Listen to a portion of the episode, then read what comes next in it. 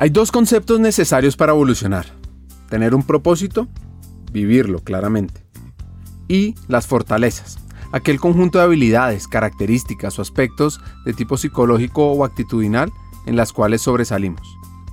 Lo más interesante de esto es que si combino estos dos conceptos, propósito y fortalezas, genera un impacto incalculable. Entonces estoy entre estudiantes y los estudiantes se me acercan, venga, venga, nos gustó mucho lo que usted está diciendo, ¿qué consejo me daría a mí que yo voy a salir ya al mundo laboral? Yo le, le voy a dar un solo consejo, no trabaje, no se vaya a trabajar a ningún lado, vaya a retarse donde vaya y enamórese de lo que haga. Porque si usted se va a trabajar, quiere decir que le cuesta trabajo hacer eso.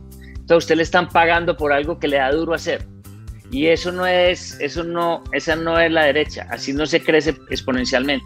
Exponencialmente se crece cuando usted conecta sus fortalezas con lo que va a hacer. Conecte sus fortalezas con lo que va a hacer y garantice que eso lo emocione. No importa el tamaño del reto, emocionese, pero no trabaje. Cuando sienta que está trabajando, que le está costando trabajo eh, eh, aceptar lo que está haciendo, usted mire otro norte porque usted está equivocado ahí.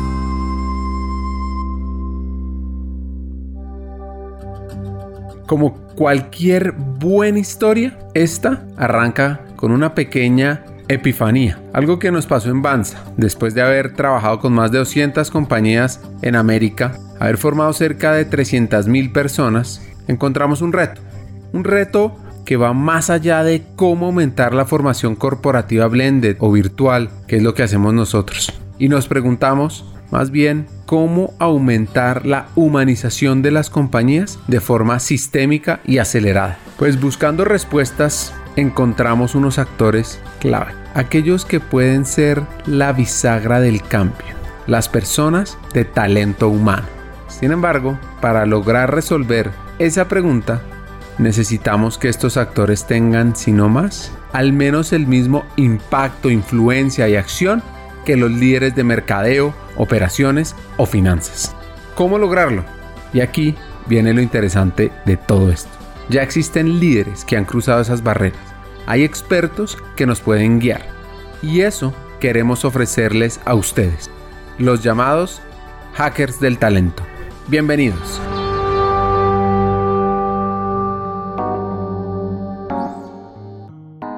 Juan José Piedraíta, CEO de Quitel paisa, paisa, paisa. Arranca con una historia enganchadora. Es lo que uno llamaría un rebelde con causa. Bueno, digamos que, que para empezar, pues mi historia va a culminar en, en decirte que yo no, yo no utilizo la palabra recursos humanos nunca porque no la no considero que el ser humano jamás debe ser un recurso. Entonces, eh, todo empezó por ahí. Yo empecé un joven normal en, en Medellín, en, en, Antioquia, estudié mi colegio en el Colegio San José de la Salle. Recuerdo que de, quinto elemental hasta sexto bachillerato, que es como, como hablar hoy de, de 5 a 11, pues fui muy mal estudiante. Y fui muy mal estudiante, no ganaba un solo bimestre completo, no gané un bimestre en todo ese tiempo. Y la razón era como un acto más de rebeldía. Tenía mucho que ver como, como mi forma diferente de ver el mundo y no estaba de acuerdo ni con la forma como nos educaban en el colegio, ni con la forma como nos educaban en las casas. Yo creo que, que fue un poco un acto de rebeldía importante, pues, toda esa época y que era un,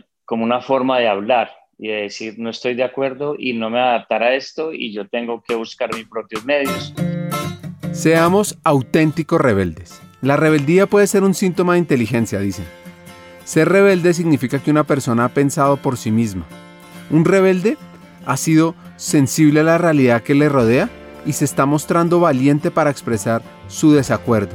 Y en este caso fue muy positivo el resultado. Precisamente a raíz de la rebeldía yo decidí que, que no estudiaba en Colombia. Mi padre, que se graduó de la primera promoción de ingenieros electricistas en Colombia, y fue el primer decano egresado en, la Pontificia Bolivariana en Medellín durante siete años.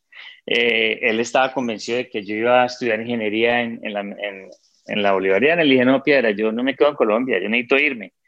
Yo necesito irme y, y, y, y yo sé que tienes como patrocinarme y apoyarme en, este, eh, eh, en, en, esta idea, porque yo si me quedo en Colombia, me voy a trabajar para conseguir dinero para irme. O sea, no, yo no me, no me puedo quedar. Entonces, después de mucho negociar con él, lo convencí y lo único que dejé en la mesa en la negociación era que estudiaba ingeniería. La verdad, en esa época, pues eh, uno no sabía ni qué quería estudiar. Yo me acuerdo que entré a la universidad sin saber qué quería estudiar y salí de la universidad sin saber qué quería estudiar.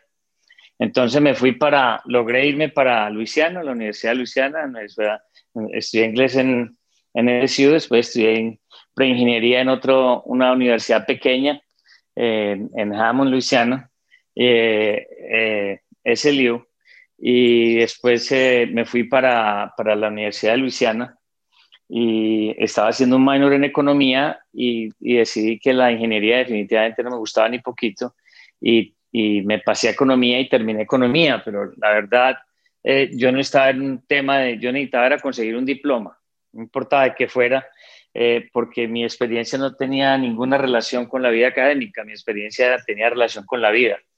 Y yo quería como experimentar, buscar, buscar alternativas, conocerme, encontrarme, mirar cuáles eran mis fortalezas, qué era lo que me hacía vibrar, qué era lo que me hacía feliz, qué era lo... Y, fue un proceso muy bonito de seis años y, puedo decir que, que verdaderamente logré encontrar el, el, norte y logré encontrar qué era lo que verdaderamente me hacía vibrar. La pasión y el pensamiento crítico lo diferencian de los demás. Además de esa vocación y esa obsesión, podría uno decir, por las personas. Acá es donde Juan José encuentra su norte y arranca la primera negociación. Esto va a dar un ejemplo importante. Yo, yo realmente no me gradué el día del, del grado. O sea, yo, el día que me entregaron el diploma y eso no fue mi día de grado. Mi día de grado fue precisamente en el último examen final. Eh, era, era la clase de política económica.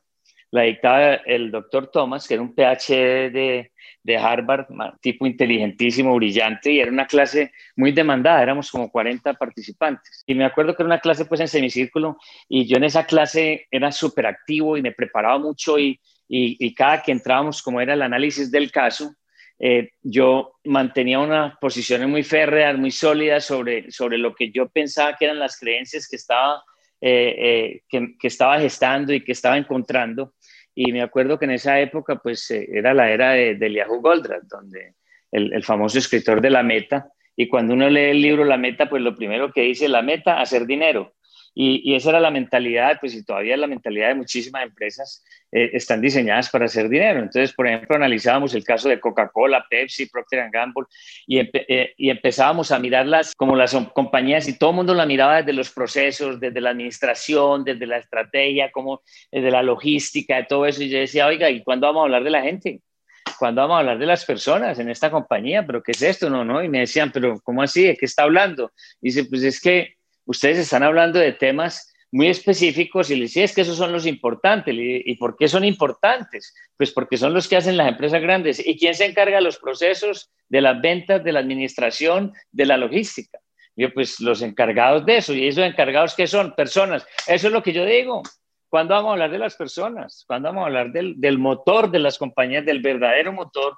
Y, el, y me acuerdo que el doctor Thomas me veía pelear con todos esos gringos y yo no cedía y eso se armaron unas trifulcas increíbles. Y claro, cuando llegaba el examen, pues era un examen escrito y mi inglés no era mejor, y entonces yo era un estudiante de C. Y resulta que cuando llegué al examen final, el doctor Thomas, pues estábamos ahí los 40 listos sentados, y el doctor Thomas entregó todos los exámenes y eh, después puso los exámenes en el escritorio y se fue para mi, para mi mesa. Y cuando llegó a mi mesa, cogió mi examen, me dio la mano y me dijo, Mr. Piedraíta, fue un verdadero placer. Y en ese momento me estaba eximiendo con una C, pero me estaba eximiendo por mi vehemencia con mi gran creencia. Y yo en ese momento entendí cuál era mi norte. Y yo entendí y ese día dije, me gradué, me encontré, ya sé qué soy, ya, ya sé qué quiero, ya sé por dónde quiero enfocar todos mis temas, ya sé qué es lo que me mueve el mundo, qué es lo que me mueve las agujas, y literalmente salí de esa, caminando de, esa clase, fue el único que eximió, y salí caminando de esa clase literalmente llorando de, la emoción tan grande que tenía. Entonces a mí ya me importaba muy poco si había grados, si no había nada, esa era mi graduación. Entonces ahí fue donde realmente encontré que me apasionaba y me apasionaba como la maravilla de las personas en cualquier, en cualquier evento, en cualquier institución, en cualquier organización, en cualquier momento. eh, siempre las personas al frente, siempre las personas como esencia, como... Entonces decidí que ese era como, como el norte que, que iba a tener yo, era, era mi capacidad de sacar la mejor versión de cualquier persona que interactuara conmigo. Aquí viene la segunda negociación de Juan y además comienza una etapa de desarrollo de experimentación para poder apoyar, refutar o validar algunas hipótesis que él tiene y también generar unas ideas sobre causa y efecto en el mundo de talento. Pues ahí tengo mi segunda negociación, cuando el viejo Piedra pues fue a recibir mi grado, que no estaba muy contento porque no era ingeniero, pues, y lo expresó pues eh, fuertemente, pero eso no importaba, yo, ya estaba en mi salsa, en mi cuento, en mi vaina. Eh, el viejo Piedra, pues en esa época los padres pues veían a uno más como, como una inversión que debía retornar. No, ese es cuento de la felicidad de los hijos eso no existía en, esa época. Y, y me dijo, yo quiero que venga a trabajar conmigo. Y entonces yo le dije, Piedra, listo, yo me voy a trabajar a tu empresa con mucho gusto, voy a conocerla, voy a ver si tengo la capacidad de enamorarme de tu empresa y tu empresa tiene la capacidad de conquistarme. Y mientras tanto, lo único que necesito que me autorices es que yo pueda emprender mientras esté en tu empresa.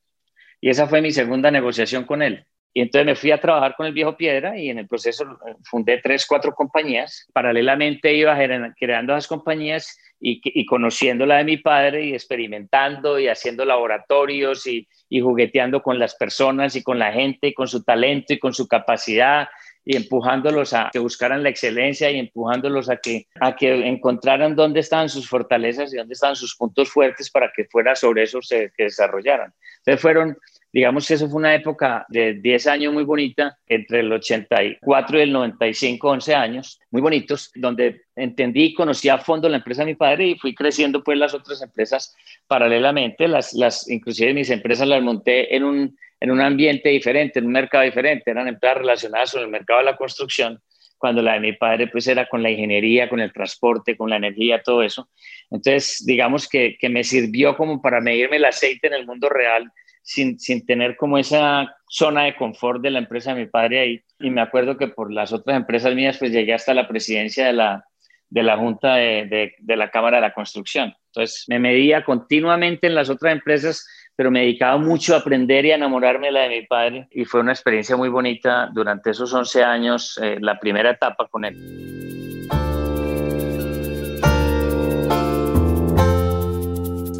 Pasaron 11 años de experimentos. Llegó a su epifanía y también a su tercera negociación. Porque después de 11 años de experimentar y de, hacer ejercicios con los ingenieros y de retarlos y con todo el mundo, yo me metía a la bodega y interactuaba con la gente de almacén y bodega, me iba para el taller, interactuaba con los técnicos y de todo después de entenderla muy bien, entendí una cosa importante. Mi padre tenía un subgerente que era su, el decano cuando él se retiró, un poco de la generación de él, pero la, visión de ambos, mi padre era un gran pionero cuando arrancó pues la compañía, pero se arrancó dentro de ese concepto de Goldratt, de las compañías para hacer dinero y digamos que la compañía estaba diseñada para ser bien administrada, bien manejada, bien, etcétera, pero, pero era muy, muy bonita, la gente la quería mucho, pero no, no era muy relevante en el sentido de que los mercados realmente no nos consultaban. O sea, las empresas de energía, nosotros en el mundo de la energía de respaldo y las empresas de energía les importaba muy poquito nosotros qué opinábamos de energía.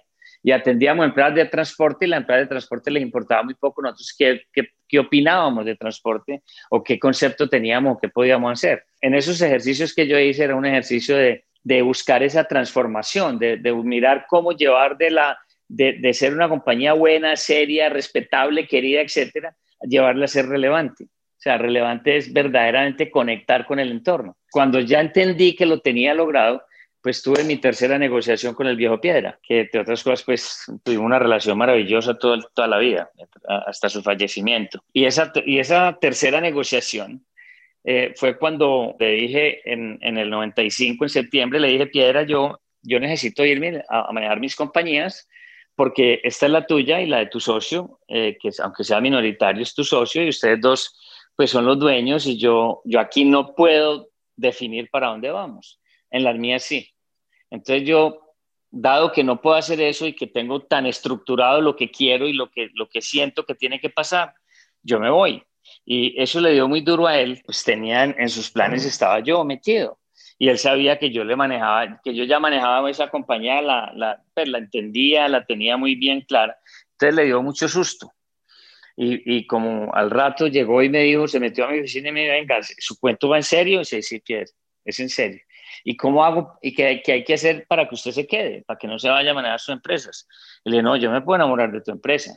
Si cumplimos tres condiciones, yo me quedo. Y la primera condición es que, es que tú debes renunciar a la gerencia y debes comprarle a tu socio, que se debe ir.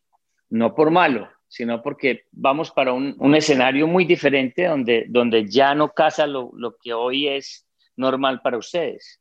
Y tú quedarías de presidente y seguramente te pongo la oficina más bonita aquí, la más grande, con, con vista hacia afuera, nada de ventanas hacia acá, porque no es lo que es.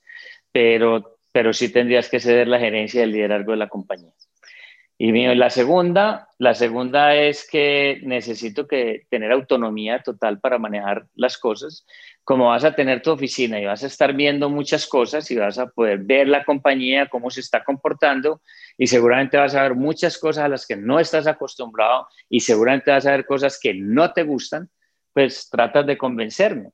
Si me convences de que cambie el rumbo, yo lo cambio, pero si no me convences, tienes que aceptar que el rumbo lo defino yo. Y la tercera, dice la tercera, necesito que abandones el país 40 días. Porque si tú aceptas esto que te estoy proponiendo, esta compañía me demoro 40 días transformándola y en 40 días vas a llegar a otra compañía. Pero si estás aquí, nunca lo vamos a lograr. Y, y no sé, no sé por qué un patriarca paisa de, de, las calidades del viejo piedra puede tan exitoso toda su vida, que una compañía pues exitosa 36 años y que llegue pues el el hijo a decirle que, que se haga un lado, que vamos para otro escenario y que ese escenario no es el de él y que seguramente no le va a gustar. Y llegó a los dos meses y me dijo, listo, arranquemos.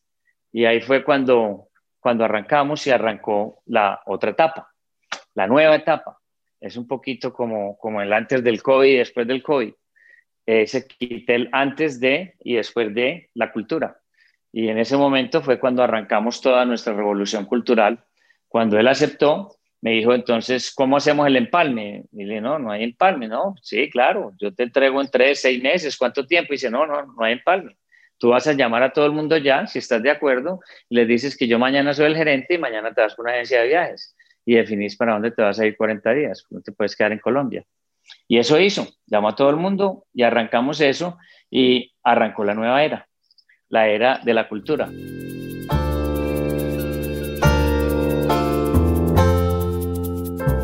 Arrancamos una nueva etapa, arranca una revolución cultural. Cultura Vida busca transformar la organización y la gente. Cuando el viejo Piedra llamó a toda la gente y les dijo eso, pues yo al otro día cité a toda la gente nuevamente y les dije a la gente, bueno señores, ya ustedes me conocen mucho, con muchos de ustedes he interactuado, muchos de ustedes los traje yo, ah, ya saben a qué nos hemos dedicado, cómo venimos haciendo esto, entonces les informo que a partir de hoy no vamos a tener empresa, a partir de hoy vamos a tener una cultura y nos vamos a dedicar a desarrollar una cultura. Esta compañía se va a convertir en una cultura completa. Nos vamos a enfocar en el estado de ánimo de la organización y no en hacer dinero. Vamos a dejar que el dinero sea una consecuencia.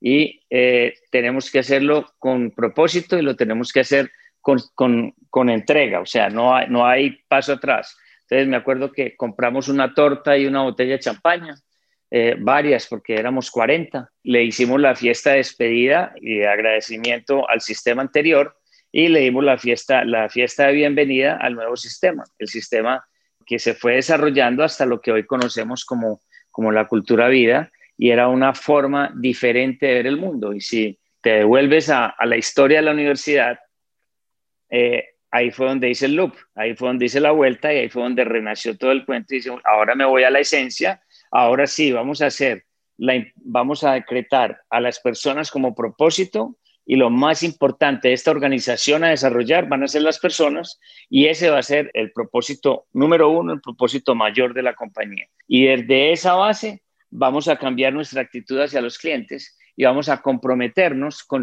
y el norte va a ser comprometernos con sus resultados.